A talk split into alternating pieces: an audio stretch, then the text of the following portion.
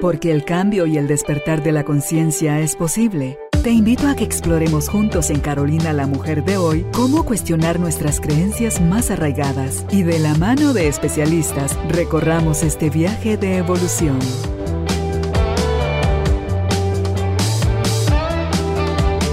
Este episodio llega a ti gracias al apoyo de Cemento Stark. Transforma tu vida, transforma tu casa con Cemento Stark.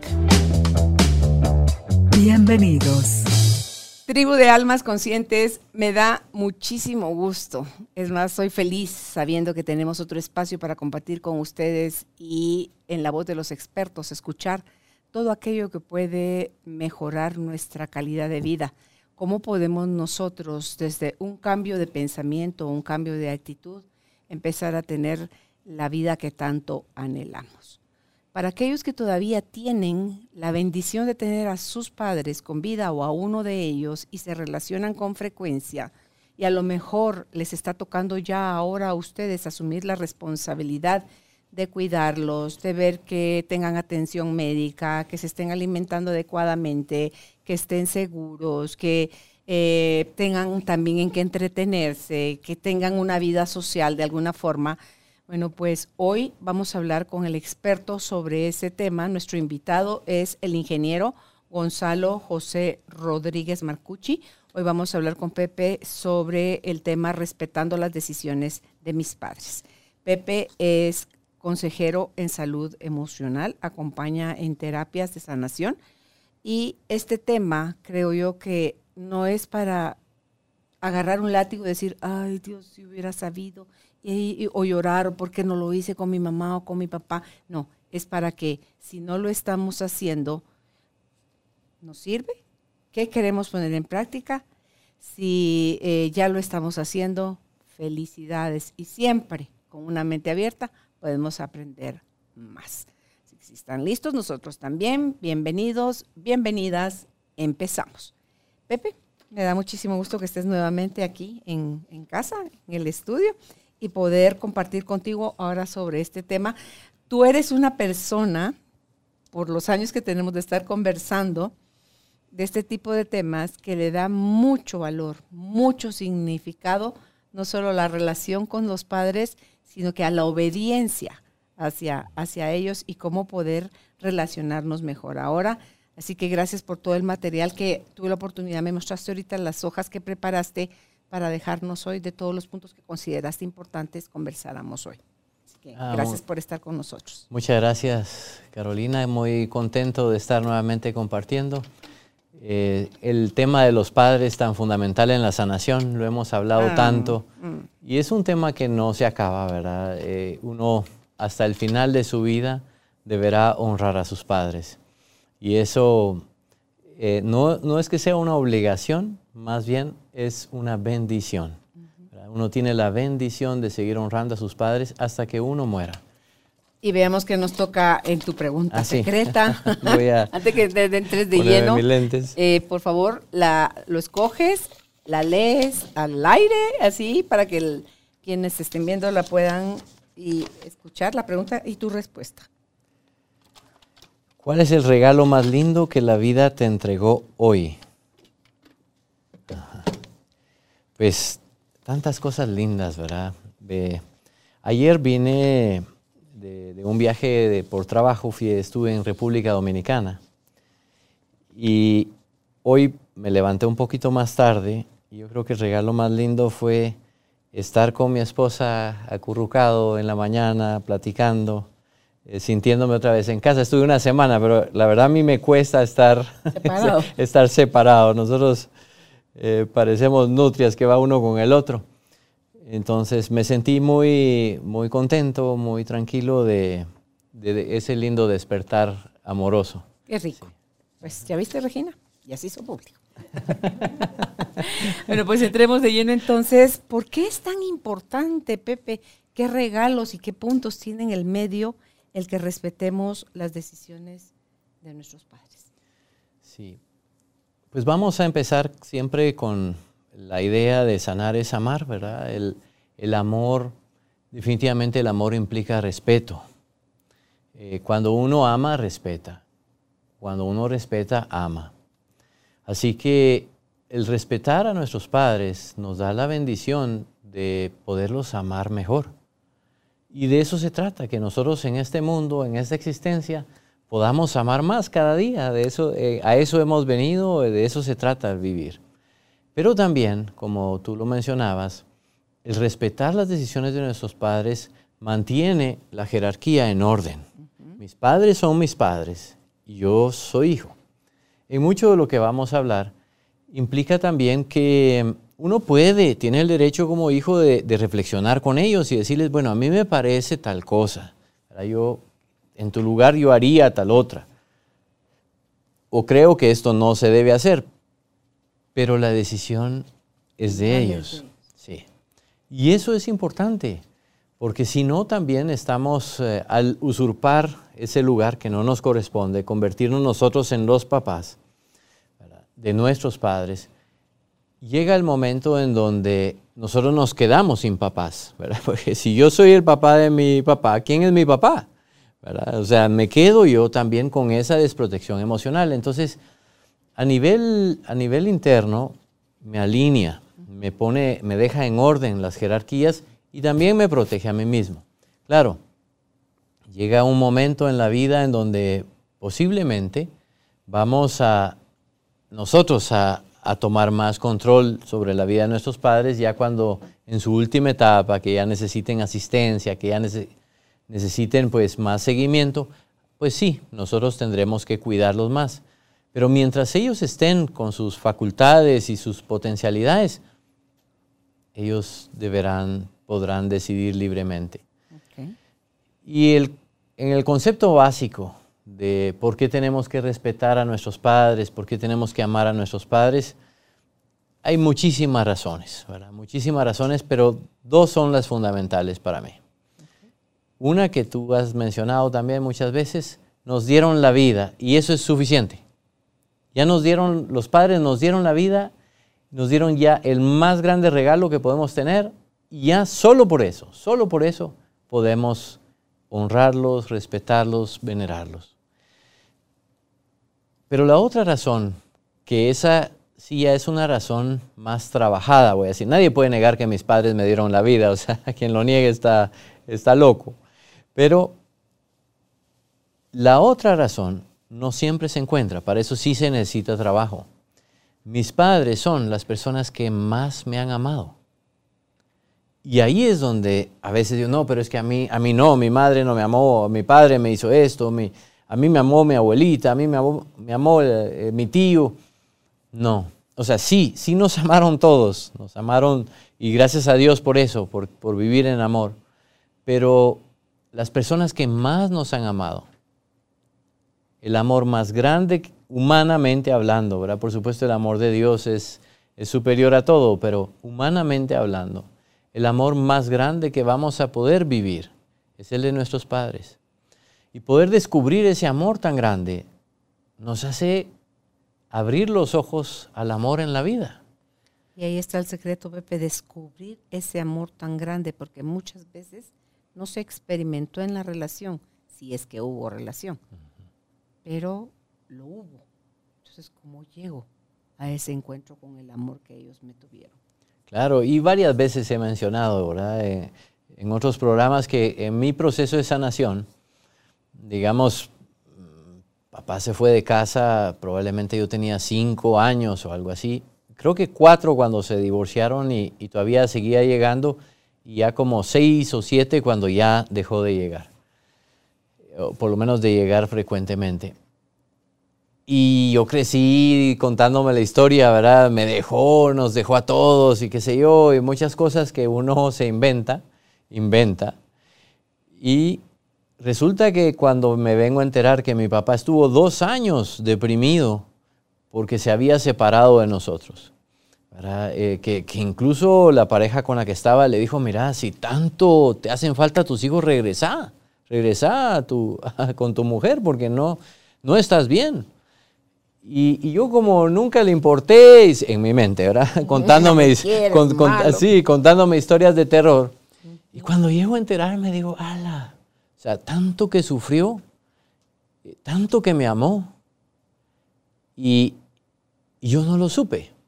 Entonces ahora la sanación emocional es conectarse con ese amor que fue real, a distancia y en silencio, pero fue real.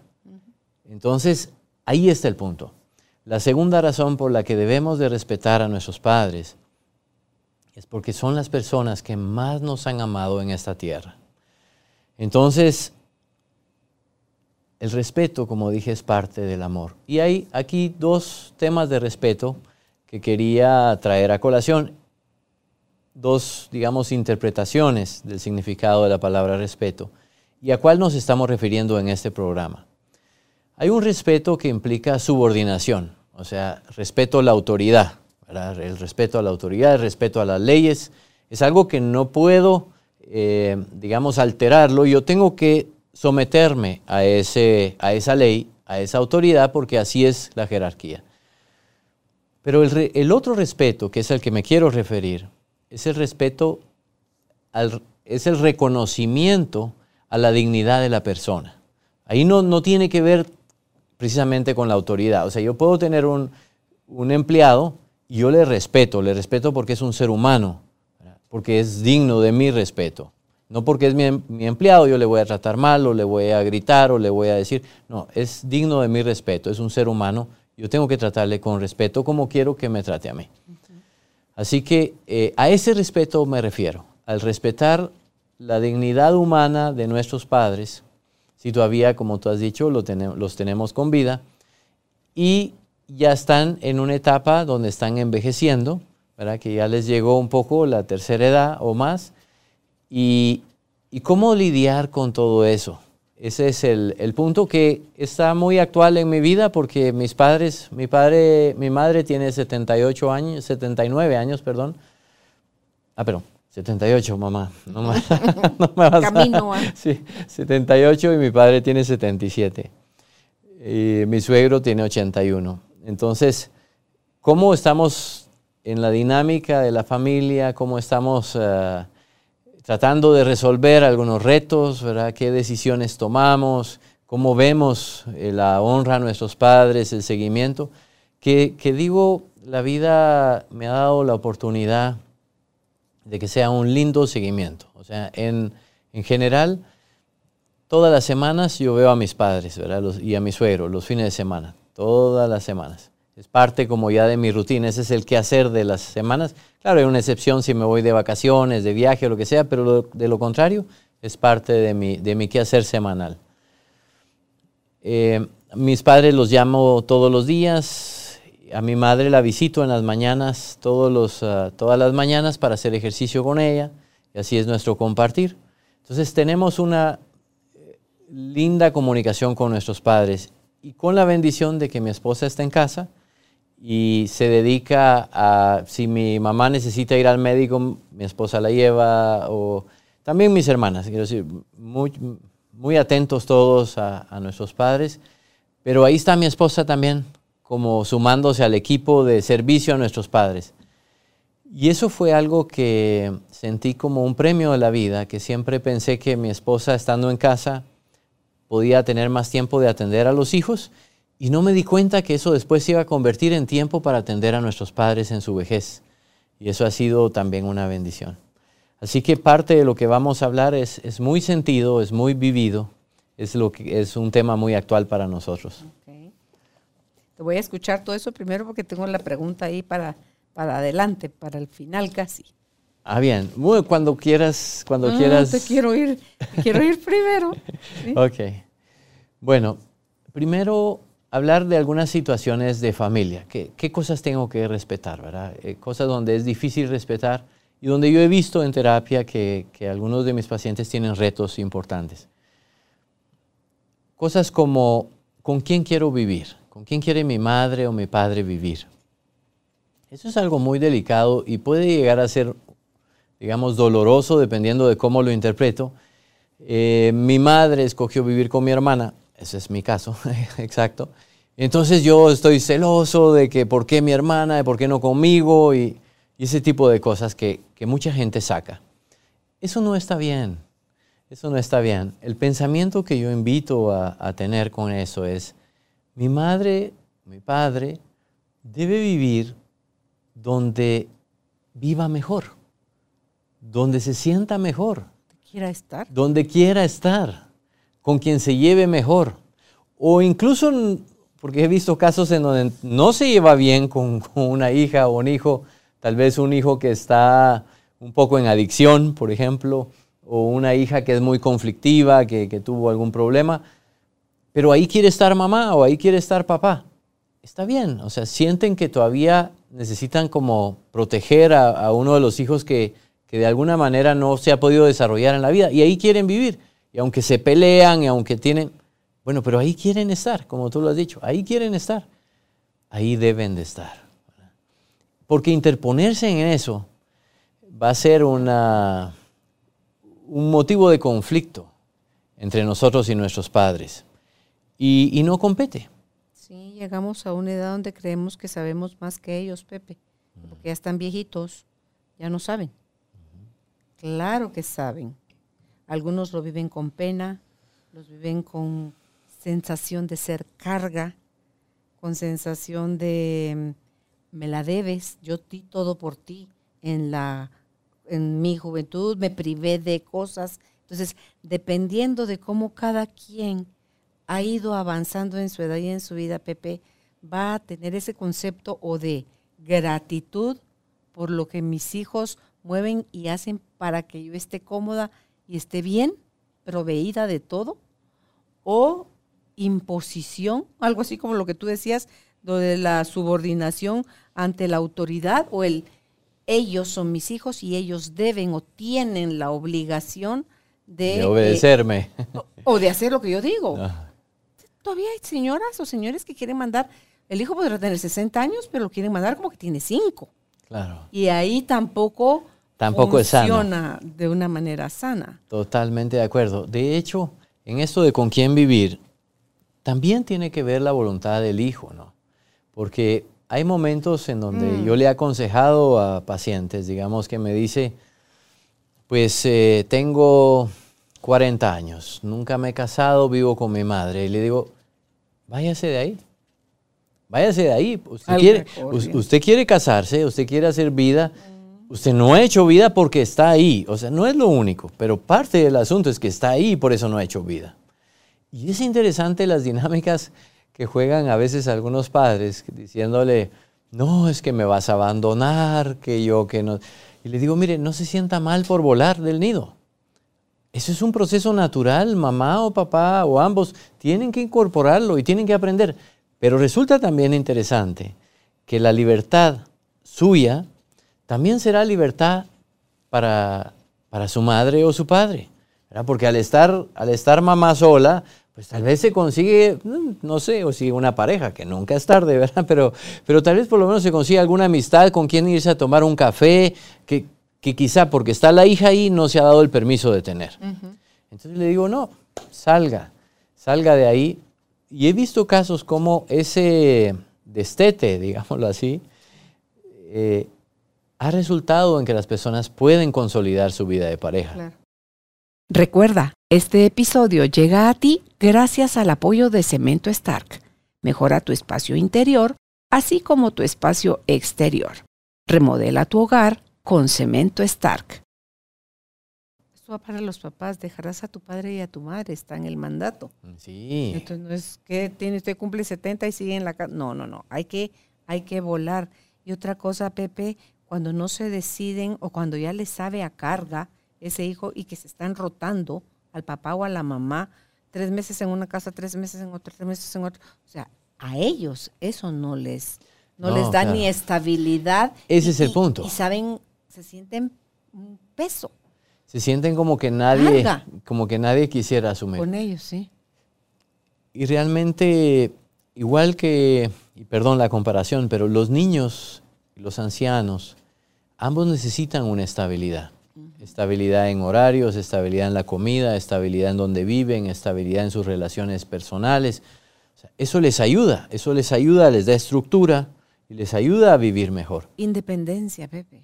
Independencia. que también necesitan. Lo- hasta donde puedan, ¿verdad? Porque Claro. si van, uno los va... Es, es bien interesante porque así como a los hijos tienes que dejarlos volar, llega un momento en la edad de los padres que también tienes que ir como asumiendo poco a poco algunas funciones que a ellos ya les cuesta, ¿verdad? Pero es, tienes que ser muy equilibrado, ¿verdad? Tienes que trabajarte mucho en amor para poder saber dónde está el, el momento justo de poder hacer alguna intervención.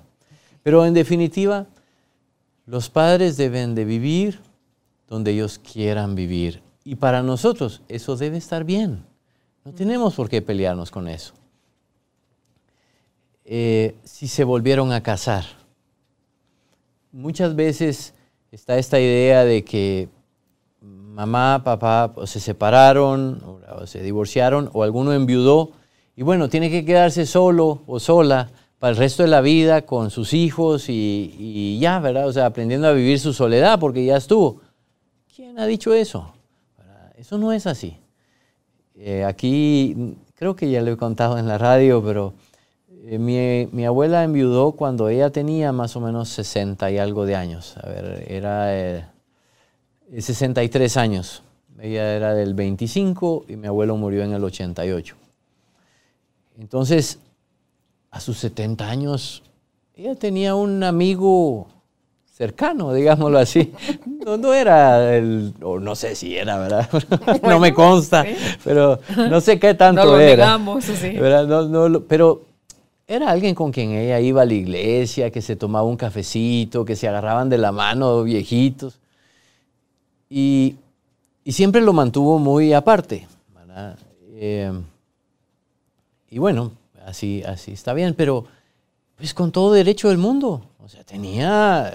es viuda. Era viuda, estuvo. ¿Tiene corazoncito? Sí, y, tenía un amigo y además estuvo casada con mi abuelo por cuarenta y pico de años. Entonces, al final, pues nada que deberle a nadie.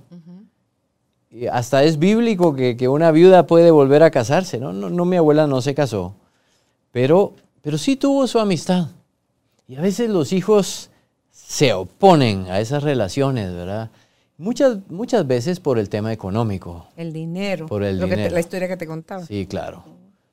Muchas veces esa es la principal razón para, oponerse. Ah, es que con esta se va a gastar todo el dinero, entonces... No nos va a dejar nada. No, ¿verdad? Y de ese del dinero vamos a hablar más adelante, pero aquí el punto es, qué injusto. Qué injusto que sentenciemos a nuestros padres a una vida en soledad porque eso es lo que a nosotros nos parece que debe ser. Eh, no, no. Eh, tampoco quiero decir que les empujemos una pareja, no. Lo que ellos quieran. Si quieren volverse a casar, enhorabuena, yo debo aceptarlo. Como hijo, yo debo aceptarlo. Si quieren eh, estar solos, también debo aceptarlo. Si quieren tener un novio o una novia, pues está bien. Y si no quieren, o sea, lo que ellos quieran. sentimental, su, parte sentimental que ellos la puedan manejar. Que ellos la puedan manejar en libertad. Ese es el punto. Y nosotros recordemos que también vamos a llegar a ser, a ser viejos. Y así como nosotros estamos aceptando esa situación de nuestros padres, si en algún momento nos quedamos viudos o viudas, también esa enseñanza va a venir a nosotros. Decir, bueno, tengo, pasaré mi duelo, haré, pero tengo también la, opción de, seguir adelante o, de, o por lo menos tener una amistad con quien salir. Ya, lo ya se definirá en su momento. Esta, esta, también regresará en bendición a nosotros. Cuando, los, cuando tienen más hijos, los padres. De, otro, de otra pareja. De otro matrimonio, digamos que, o de otra pareja. Eh, ya son grandes, se separaron o enviudaron y tal vez siendo grandes, tienen hijos. Y he visto, he visto familias tan enojadas con eso, y con tanto rechazo hacia sus hermanos, porque son sus hermanos. Entonces, eh, en mi criterio eso no es correcto. Abrir mi corazón a mis hermanos me va a dar solidez emocional. Un hermano lleva mi sangre, amar mi sangre siempre va a ser algo positivo yo uso la frase de si mi, hermano está bien, yo estoy bien. Querer lo bueno para mi, para mi hermano es un principio básico de sanación. Entonces, eh, el negarle a estos hermanos pequeños mi amor pues me dejará dolido. Y es algo donde en la sanación tenemos que aprender a empujarnos, aceptar y abrir nuestro corazón para abrazar. Son nuestros hermanos, hay que amarlos como hermanos. Si nuestros padres pues llegaron solos, porque eso también es otro tema, y ya probablemente no vuelvan a hacer vida, que tengan muchos, muchos años de estar solos o décadas de estar solos. Bueno, he visto también hijos que dicen cosas como, está solo porque él se lo buscó porque tuvo una vida desordenada, entonces ahora, pues bueno está que esté solo. No, no. Ahí estamos juzgando a nuestros padres. Bueno, está solo por diferentes razones. Ahora, ¿qué me compete a mí ante esa soledad?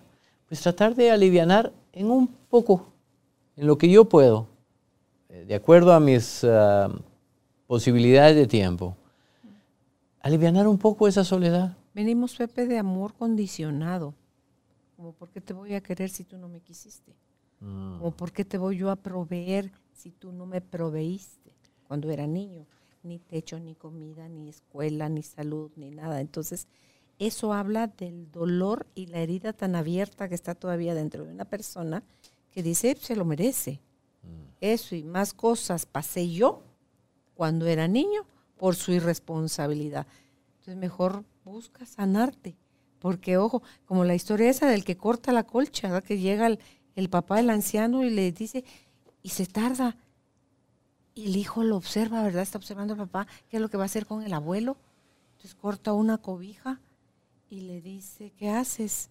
Cortando aquí esta cobija porque voy a tapar a tu abuelo, que lo voy a llevar a un asilo, que no lo soporto.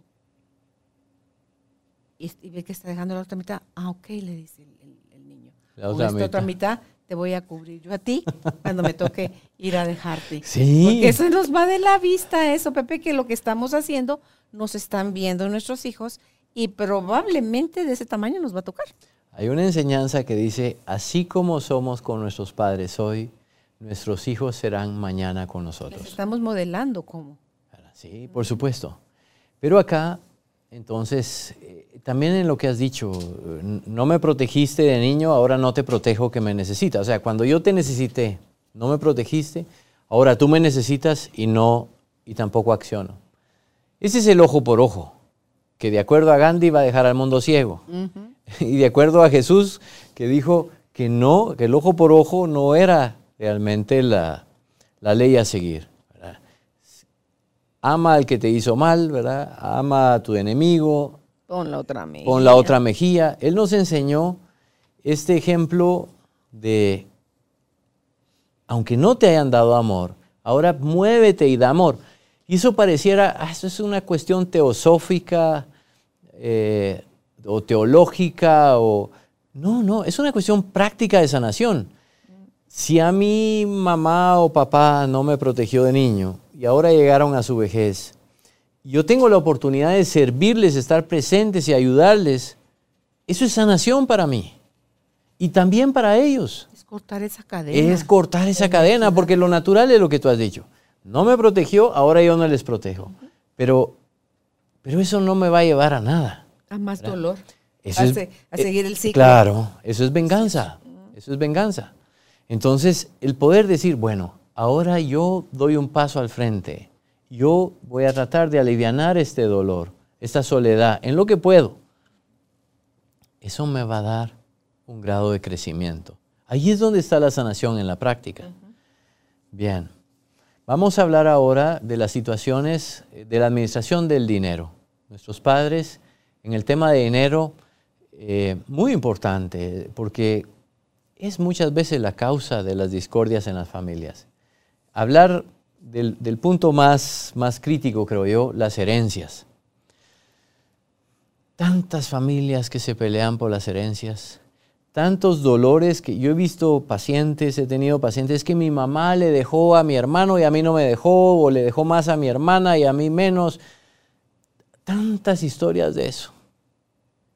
Y me, me hundo en mi dolor diciéndome la historia que por qué me dejó, que no lo acepto, que no sé qué. Hay que aprender, primero, que el dinero de mis padres es dinero de mis padres, no es dinero mío. No me pertenece ni un centavo de eso. Es dinero de mis padres.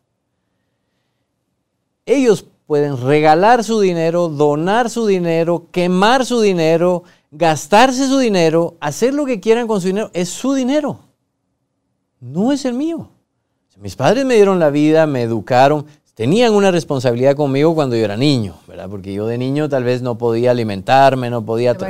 No me valía por mí mismo. Está bien, pero ya cumplieron esa responsabilidad. Ya no tienen otra. Claro, moralmente los padres siempre ayudan a sus hijos y todo, pero yo quiero decir que realmente en el tema del dinero ya no tienen más responsabilidad con uno. Es al contrario. ¿Qué pasa cuando empiezan a perder sus facultades mentales y ya no saben Pepe, ni cuánto tienen, ni en dónde no tienen, y a lo mejor ya hasta vendieron una propiedad, pero en su mente que ya desvaría siguen creyendo que es de ellos. Entonces, ¿cuándo interviene uno y cuándo debe de dejar esa total libertad? Sí, yo pienso, eh, no me ha tocado todavía ese momento de que mis padres eh, desvaríen un poco, pero sí pienso que en ese momento uno tendría sí que tomar un poquito más de control. Pero mientras que ellos tengan lucidez y ellos puedan tomar sus decisiones en conciencia, ellos tienen derecho a hacer con su dinero lo que les plazca. Entonces, fíjate que cuando no estás en paz con eso es, ¿te cuido con mi dinero o te cuido con tu dinero? Tú eres mi papá. Yo con gusto te voy a cuidar, pero más a dinero de tu dinero para que yo te cuide. Entonces, ¿dónde está el yo con gusto? Ah? yo con, sí. sí. porque de esa historia que te conté fuera de grabación, una de esas hijas, la hija que se quedó sola, la hija que peleó con el papá cuando murió la mamá, porque como es que es una fulana, se iba a quedar con la fortuna de ellos, es cuando le hacía un favor a la mamá, cuando mi hijita pasaba por tal cosa al súper, tenía un cuaderno donde todo me iba gasté, apuntando. Me gasté 10 quetzales de tortillas. Me dijiste que sí, todo. Y entonces después le decía, me debes tanto. Entonces, ahí hay dolor que se está viendo, Pepe, a todas luces, cuando están con vida los dos papás. Sí. Y es que tenemos que entender que nuestros padres ya nos dieron. Ya nos dieron la vida, ya nos dieron nuestro crecimiento, ya nos dieron tantas cosas, tanto amor, tanta educación, tanta enseñanza. O incluso si no nos la dieron. Si te dieron abandono, rechazo, lo que te hayan dado, ya te lo dieron. ya nos dieron. Ya te lo dieron. Pero ahora es nuestra oportunidad, es nuestra bendición darle a nuestros padres. Eh, una vez lo conversamos en un programa, yo me acuerdo, que aunque nuestros padres no tengan la necesidad, porque puede ser que nuestros padres financieramente llegaran muy bien a su vejez, que se organizaron bien y llegaron muy bien, y ya no, no tienen la necesidad que yo les dé algo, pero solo por la gana de dar, a nuestros padres, de, poder decir... Porque tú puedes y porque tú quieres. Y porque quieres hacerlo, le das algo. Eh, le compras una medicina y se la regalas, eh, le compras un regalo, unos... Un antojito, La invitas a comer, sí, algo. Pero algo que podemos dar solo por el hecho de que queremos darlo. Entonces, eh, esto nos va a hacer bien a nosotros. Nos hace personas más sólidas, más maduras, más sanadas. Pero volviendo al tema de las herencias,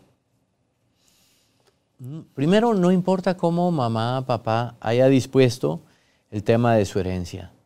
Para mí, eh, debo respetar su dinero y tengo que aceptar cómo lo hicieron.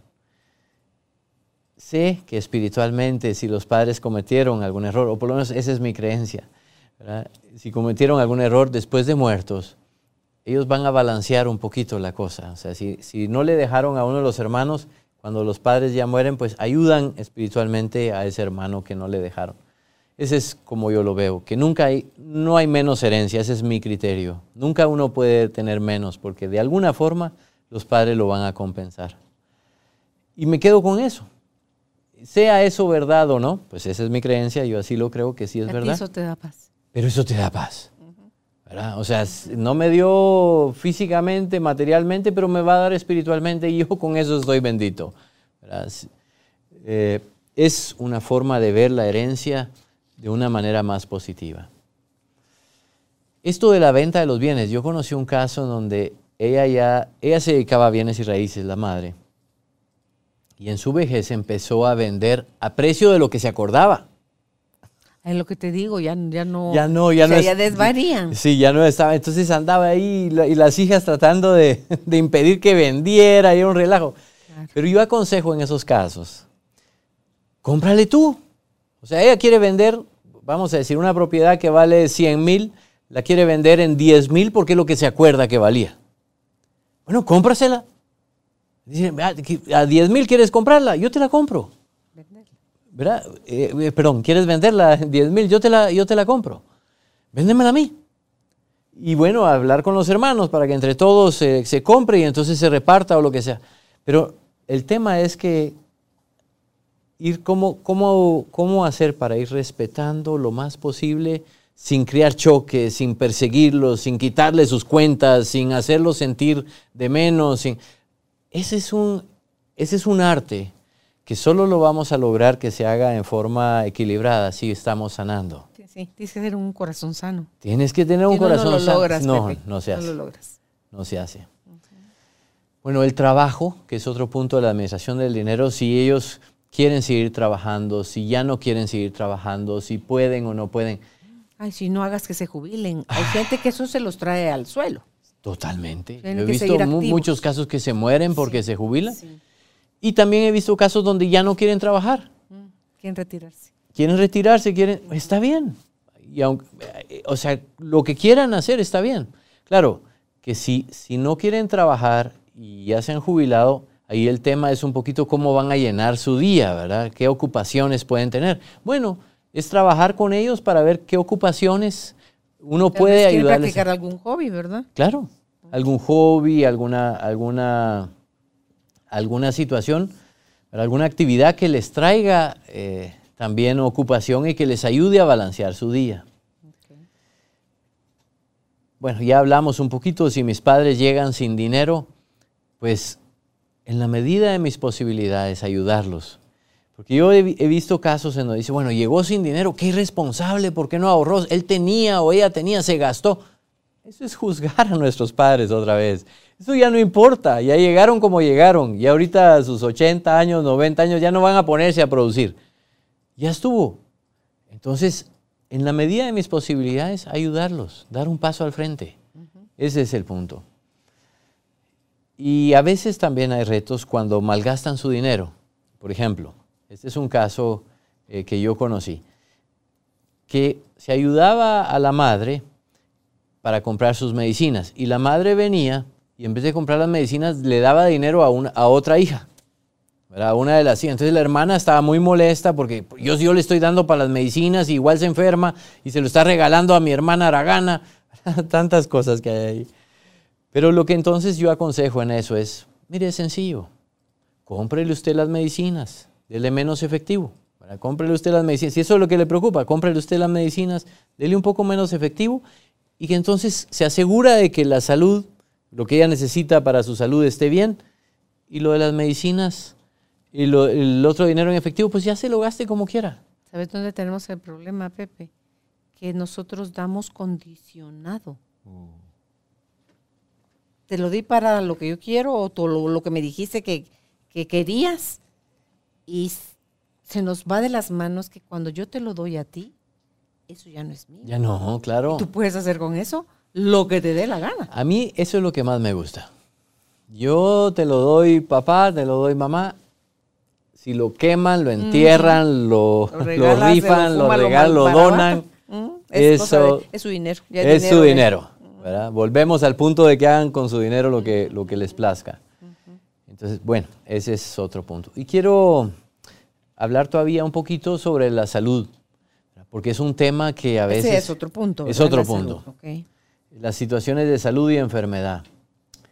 Muchas veces tienen, por ejemplo, su doctor, su doctor de, de confianza, que es el doctor que ya les ha visto por 30 años o más, y uno tal vez ve que esas opiniones del doctor ya no están tan actualizadas, y y uno dice, bueno, eh, no, veamos otro doctor y los padres no quieren. ¿Verdad? Bueno, O no quieren seguir el tratamiento de quimio, o no quieren la operación, o no quieren ¿verdad? No, no quieren vacunarse. Ok. ok. O sea, al final tengo que respetar eso. Y, y hay decisiones que tienen que ellos que hacer con su cuerpo. Yo conocí un caso de un señor que tenía diabetes y lo tenían que amputar. Y el señor dijo, no, no me quito la pierna. Iba a dar gangrena. Le dio y se murió. Prefirió así. Prefirió. Pero, y él estaba lúcido. Y uno dice, qué dura decir, pero, pero si es su decisión. O sea, al final, cada quien, Si hubiera muerto sin pierna, deprimido. sí, y echándole la culpa y peleando con todo el mundo. Yo tengo un amigo, este es un caso muy ejemplar, un amigo muy, muy, muy bueno, que en paz descanse, él murió. Y a él le dio COVID a sus 91 años, una persona que yo quise mucho.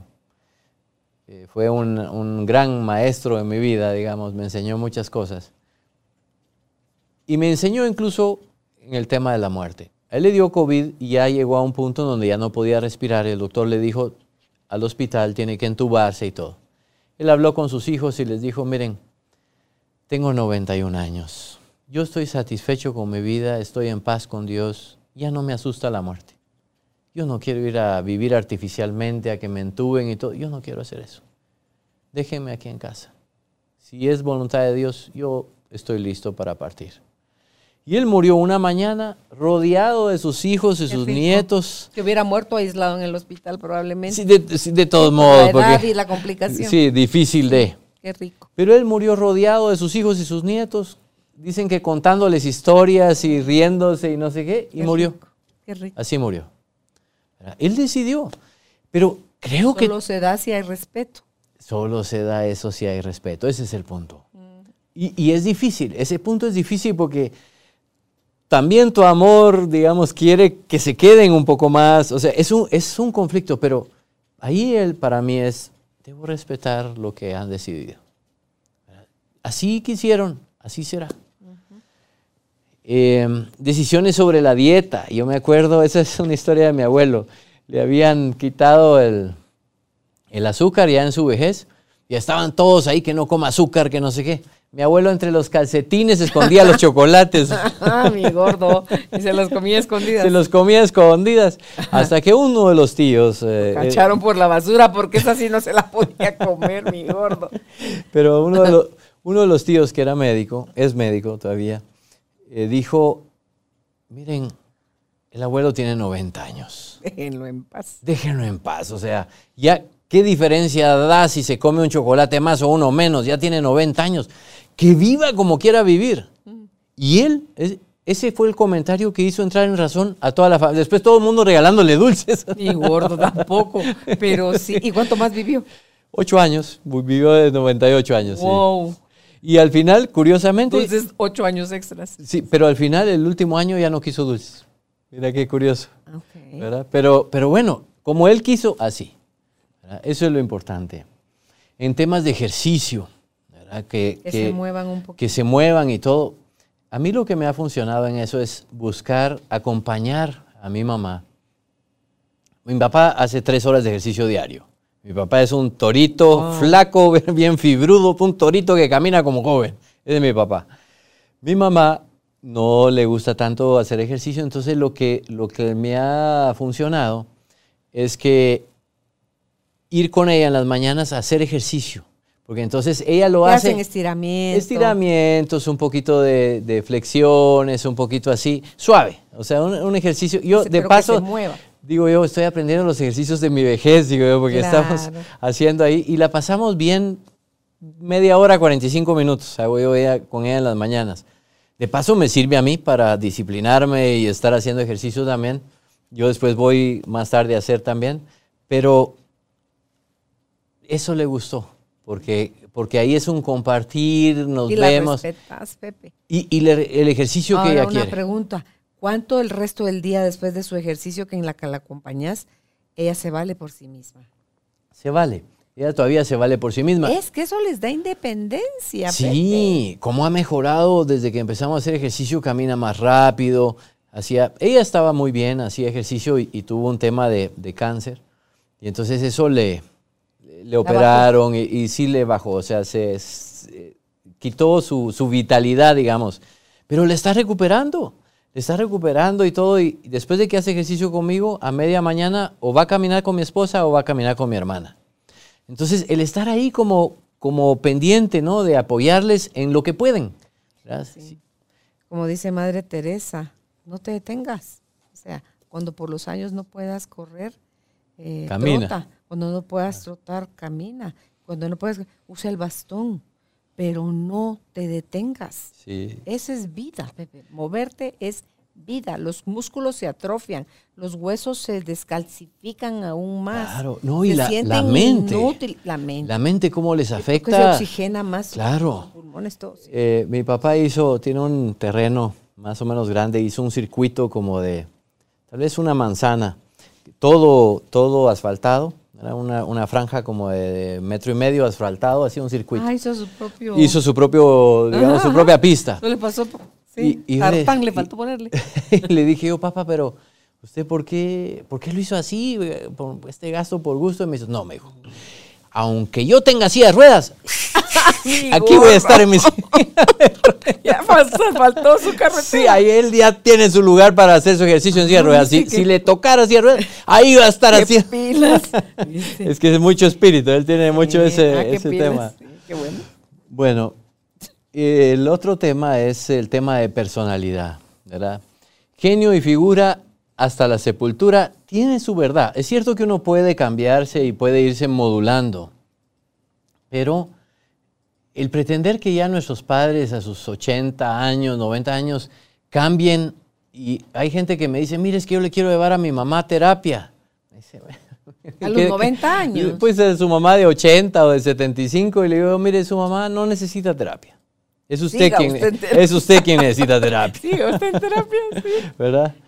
Entonces, eh, respetar su, forma de ser y aprender a relacionarme con esa forma.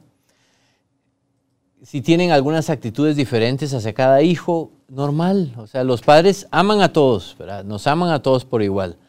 Pero tienen diferentes tratos con cada hijo. Hay más afinidad. Hay más afinidad, hay más, eh, no sé, a veces más eh, distancia con otro, pero a todos nos aman. Respetar eso. El último tema es los hábitos. Respetarle los hábitos y aquí vienen eh, temas importantes como si tiene un vicio, por ejemplo. Ah, qué, difícil respetarlos en eso. Mi opinión es que hay que respetarlos. Híjole. Es que mira, yo tengo, tuve un caso de una señora, una paciente que su, papá de vez en cuando agarraba furia, como decimos aquí en Guatemala. Era alcohol. Eh, tenía alcoholismo, pero, pero normalmente estaba sano. Solo que tenía sus momentos que por alguna razón tenía algún detonante, se ponía unas, eh, se ponía ebrio por varios días y luego, pues ¿qué hacía ella? Lo internaba, lo desintoxicaba, lo, ya lo regresaba a casa. O sea, ella le respetaba eso y me pregunta, pero es que ¿qué hago? Es que no lo va a poder convencer que deje de tomar a estas alturas. Y solo entrar en pugna, al final vas a, vas a quitarte tu relación. Tampoco quiero decir que tú le lleves la botella. No, pero respetarle, que esas, al final, así llegó. La verdad, llegó y, no es que se hizo alcohólico a los, a los 80 años. Se me hace tremenda. Es dura. Así me, queda, me dejas así como que Jesús. ¿Qué hacer, verdad? Sí. Pero yo ya lo vi. Porque ponerle si tenés hijos adolescentes, que tú estás queriendo que no pasen por eso y están viendo al abuelo poniéndose unas papalinas espantosas, entonces como que a qué le hago caso. Pero ¿y cómo haces para que él cambie? A los 80 o 75 no, años. por en tu casa. Ah, no. En tu casa tal y vez si ya tiene 75, 80 años, es a dónde va, con quién se junta. Ok, invitas que sus amistades también puedan venir a la casa. Y si ves ese tipo de movimiento, es como con un niño, Pepe. Si tú ves que el niño, tu, tu hijo, tiene amiguitos que en la casa las eh, armas de fuego están sin estar bajo llave. Así, qué delicado. Ok, bueno, igual es el trago, porque no sabes qué tipo de bolo es tu bolo. O sea, es violento, es llorón, canta, hace relajo, se sale, o sea, que se duerme. Que se duerme, que o sea, ¿qué va a hacer, Pepe? Porque no es nada más la persona que va tranquilamente, se mete en su cuarto, se va a beber su media botella o su botella entera o su lo que sea que, pero ahí se quedó y se quedó dormido. No es lo mismo ese bolo Tranquilo. tranquilo, buena copa, como dicen los muchachos, que alguien que, que te va a meter a ti en líos o se va a meter el, en líos. Entonces ahí sí me, me hizo sí me hizo mucho sonido ese Es fuerte. Eso, Es fuerte. tema. Y yo no digo que la solución sea fácil. ¿Qué pasa? ¿Lo institucionalizas?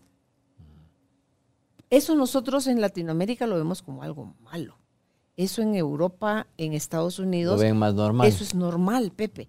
En, en Estados Unidos se vuelven a casar los viejitos, cuando digo ya viejitos de 75 años, 80 o más, se pueden volver a casar, se vuelven a enamorar, encuentran y les tienen actividades afines a todo el grupo, ¿verdad? Hasta sus idas, no solo la diversión, sino que al médico y, y los paseos y todo. Entonces, dice uno, hay que abrirse la mente a las necesidades porque también tenés que ser realista con qué capacidad tenés tú, no solo económica, disposición de tiempo, porque si igual va a estar arrumbado, ni que fuera mueble, pero arrumbado en una institución o arrumbado en tu casa, porque ni siquiera viviendo en tu casa te acercas a verlo, a saludarlo y a compartir con él, porque él se deprimió y no quiere salir de su cuarto y no come con ustedes en el comedor, porque él bota ya las cosas como cuando somos chiquitos que derramamos todo, Pepe. Entonces, creo yo que es una serie de cosas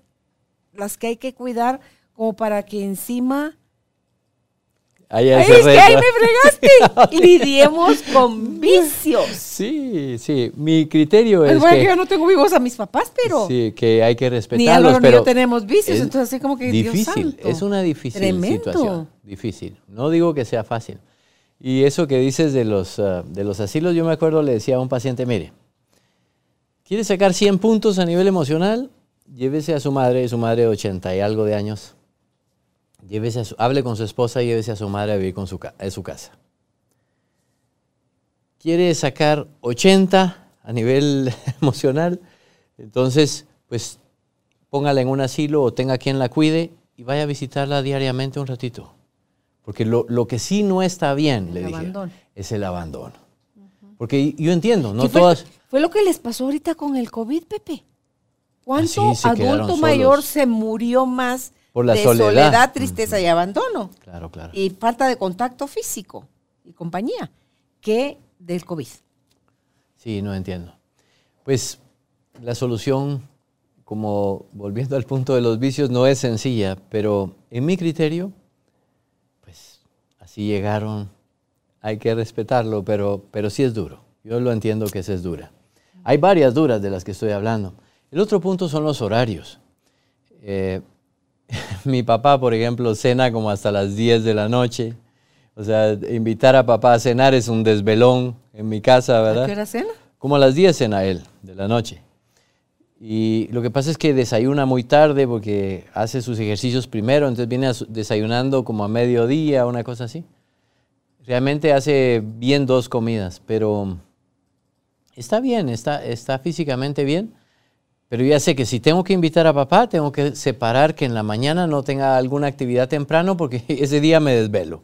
Entonces, bueno, así lo hago. Tengo a papá y yo ya sé que el día siguiente descanso. Mamá, por el contrario, mi mamá se, se levanta a las 3 de la mañana. Casi cuando se está acostando mi papá, mi mamá se levanta. Ya están separados, ¿verdad? No, pero son tan disímiles en, en su vida. Con mi mamá, ni Navidad puede uno celebrar en la noche. En las Queda a la- no, no, no le gusta a mi mamá a las 10 en Navidad. Y allá, ay, hijo de Dios te bendiga, qué, felicidad. Y yo me voy a dormir, ya no aguanto. Porque se, se levanta a las 3 de la mañana. Ora mucho, ella es, es una mujer de mucho rezar.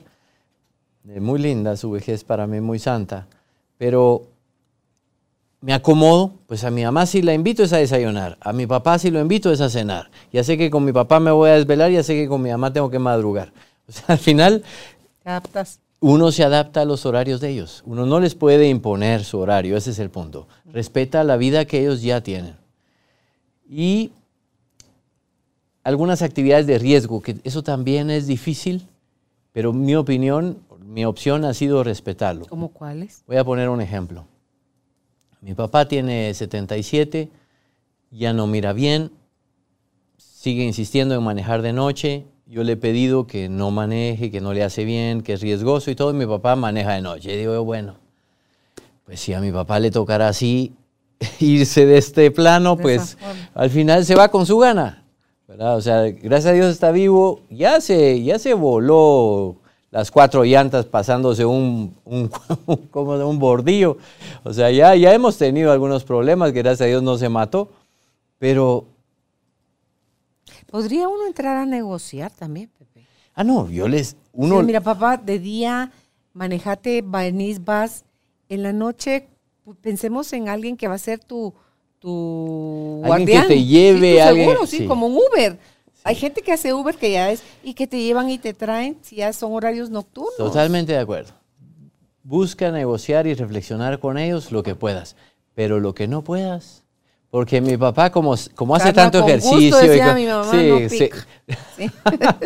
Yo pensé que iba a decir, sarna con gusto se rasca feliz. No, no, no. Decía mi mamá, sarna con gusto no pica. Y si te pica, te rascas callada la boca, Carolina. Así decía mi mamá, pero bueno. Sí, o sea, por eso te digo, algunas actividades de riesgo, voy a pensar, mi abuelita salía, le gustaba mucho salir de compras y todo, y a sus 80 años mi abuelita salía en la calle sola, caminando, salía, tomaba buses. Entonces dice, oh, no, pero no, abuelita, no sé, y, ni modo que voy a estar molestando a, cada uno que me venga a sacar y todo. No, yo salgo porque me gusta. se murió? Eh, se murió de 84. ¿Y no tuvo ningún accidente? Así de esos. Bueno, tuvo uno, tuvo uno, se cayó en un, se tropezó en, un, en una reposadera que tenía abierto la, la, tapa y no la vio la abuelita y se quebró la, la pierna. En una estuvo, pero, pero al final, por eso te digo. Era feliz. Actividades de riesgo donde también uno reflexiona con ellos, trata de ayudarlos a que entiendan y todo, pero si al final su voluntad es yo quiero hacerlo y todo, bueno, orar por ellos y respetarlos. Entonces el resumen de todo esto hoy era eh, amar a nuestros padres, respetar a nuestros padres. Y sí, estoy atento a tu pregunta. pregunta que me da curiosidad. ¿Cuándo o cómo, de qué forma llegó a ti el switch, Pepe? De, eh, tú dijiste, empezaste toda esta historia contando que tu papá se fue cuando tenía cinco años y a los siete dejó de aparecer o sea, se ausentó y que estuvo deprimido dos años. Pero uno se va contando la historia de no me quiere, esto y aquello. Y entonces, ¿cómo eh, pasaste a honrarlos, respetarlos y amarlos de esta manera ahora tan hermosa si había, y porque nos has narrado, en la radio nos narrabas de tu carácter violento, de cómo eras, eh, ¿cómo se llama? Ya cerramos con eso, de cómo eras eh, peleonero y, y de tu divorcio y de todo, o sea, te llevaste tú solo a un punto álgido muy duro, pero ¿cómo descendiste? O sea, ¿cómo entraste al, aro, al, mm. al, carril, a amar de esta manera, Pepe? Gracias por la pregunta, es muy linda pregunta. Realmente mi divorcio fue el parteaguas. Ah, ok. O sea, fue en el divorcio donde yo dije, no, no puedo seguir así.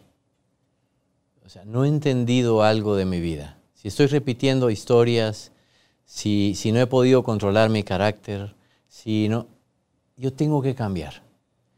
Y entonces ahí fue donde yo empecé, en sanación, y empecé, y, me, me, apasionó, porque lo, lo, que me maravilló fue cómo, cómo tu inconsciente te domina de tal forma para que llegues a hacer cosas que piensas que no quieres hacer pero que internamente algo te impulsa a hacerlas. O sea, en el fondo sí quieres hacerlas.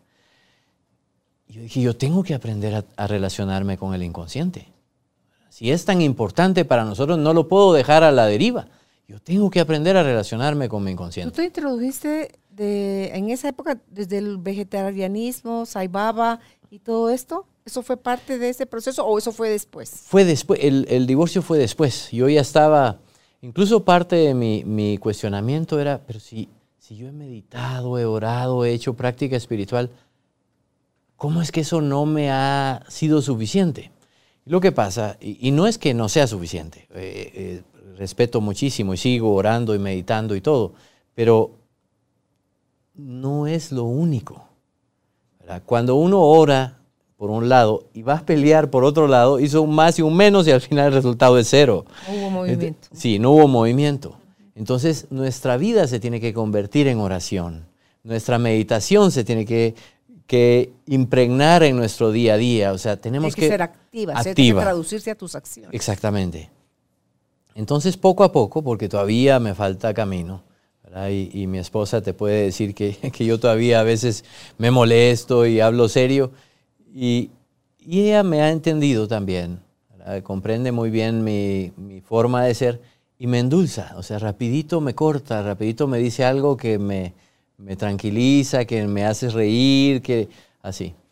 Pero, pero ha sido un gran, un gran aprendizaje. O sea, seguís en eso. Sigo aprendiendo, sigo cambiando la personalidad y sigo...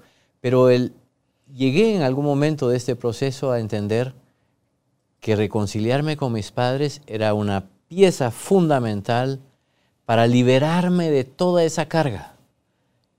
Y, le di, y lo, he practicado desde entonces, y lo sigo practicando, y lo seguiré practicando, pero eso es como, como se ha ido moldeando, como mi vida se ha endulzado, como ahora han cambiado perspectiva.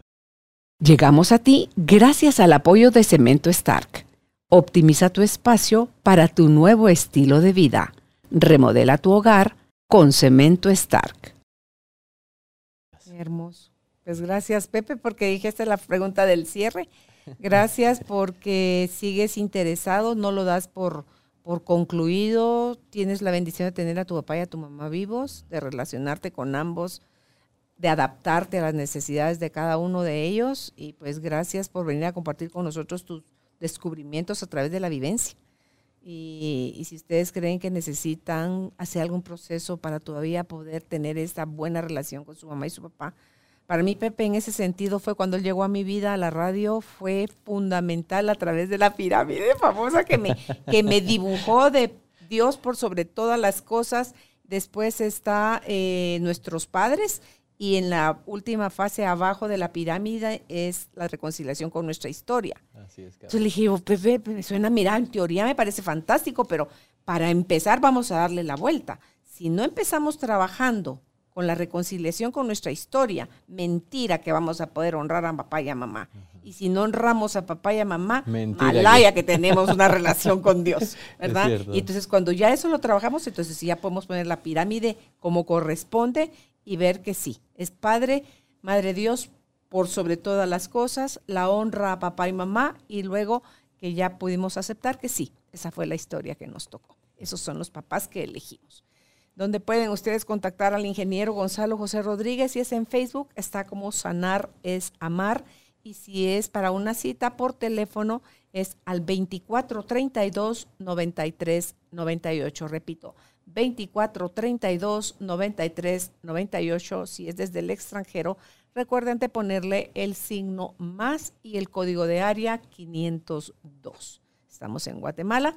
Un abrazo a la distancia. Si crees que conoces a alguien que le puede servir este episodio, dale em, compartir y si no te has suscrito, suscríbete a nuestro canal en YouTube o escúchanos en cualquiera de tus plataformas de audio favoritas.